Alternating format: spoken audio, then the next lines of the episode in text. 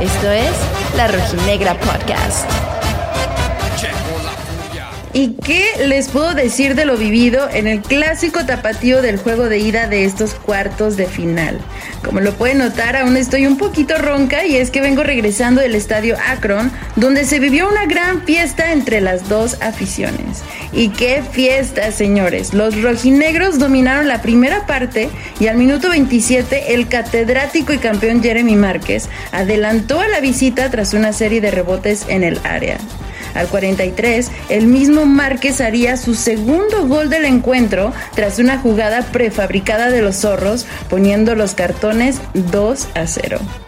Para la segunda parte, el rebaño modificó intentando contrarrestar el embate atlista.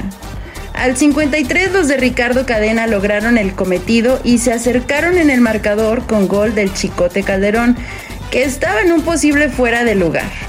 Así que la polémica no faltó en este encuentro para aderezar un buen clásico.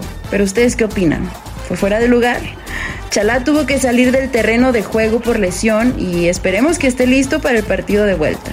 Así pues, por más que lo intentaron los del Guadalajara, no pudieron empatar el marcador y queda todo para la vuelta en el Jalisco con un 2 a 1 a favor de Atlas.